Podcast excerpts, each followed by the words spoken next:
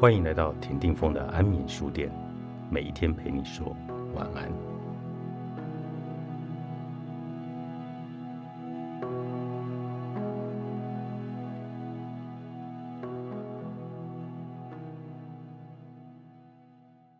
三十岁前，我对自己的要求是这样的：可以放松，但不能放纵；可以放肆挥霍你的青春，但同时你要为自己负责。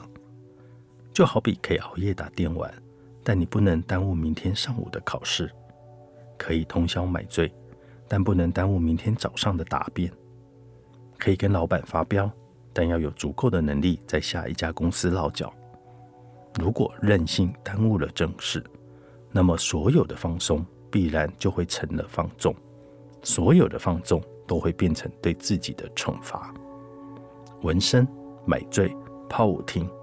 这些听起来很酷的事情，其实一点也不难。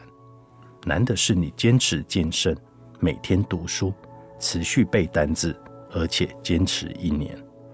一年后，你能成为一个真正很酷的人，因为你做了一件很难的事情。如果觉得生活苦，那么别去寻找舒服的方式让自己轻松，去做一些让自己更苦的事情，例如学习。因为只有吃了学习的苦，才能避免生活的苦。两者唯一不同的是，学习的苦主动，生活的苦被动。所谓被动，就是你什么都不做，它自然而然会来。同样，什么都不做，就会到来的东西还有以下两件：贫穷和衰老。所以，请主动成长，主动学习。如果你不能理解那些在乎几块钱的人，举个例子。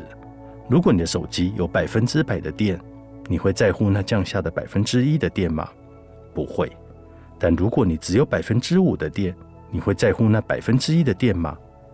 这个例子看起来很有道理，但可以反问：你这么年轻，为什么这一生都要把自己逼到只剩下那百分之五的电呢？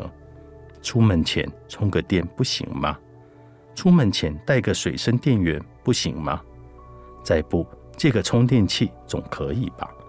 人为什么一定要把自己逼到绝境，才编个故事安慰自己呢？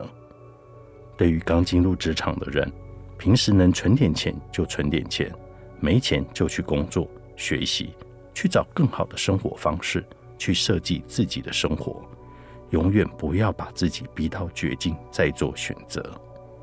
我经常对身边的朋友说：别总是相信什么。阶层固化这样的鬼话，阶层再怎么固化，也有无数条上升的途径。至少个体是没有固化的。你之所以觉得自己会固化，是因为你生来觉得自己和别人一样。其实怎么会呢？你和别人根本就不一样。我们都是人类，但不是同一类人。你就是你自己的神，在你活着的地方。你看别人在玩。所以你也去玩，但是别人回家在念书，你还在玩。最后别人考了个高分，你夸别人是个天才。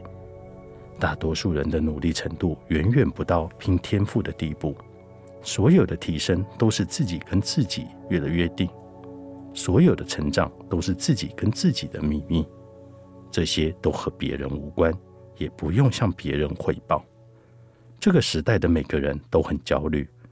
我曾经写过，打败焦虑最好的方式就是赶紧去做那些让你觉得焦虑的事情。在路上的人不会觉得焦虑，他们会觉得充实。焦虑没有用，奔跑才能看到终点。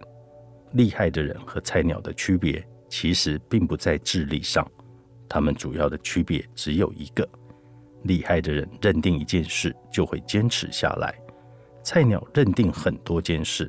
做两天就喜新厌旧了，你不得不承认，这句看起来很鸡汤的话其实是真理。这世界上的许多美好都是源于坚持，找一条正确的路，一步一步的走，咬紧牙，别停歇。一年之后，你会惊奇的发现，天哪，这世界还真的跟我之前看过的不一样呢。三十而已，最好的明天还在等你。作者李尚龙，原神出版。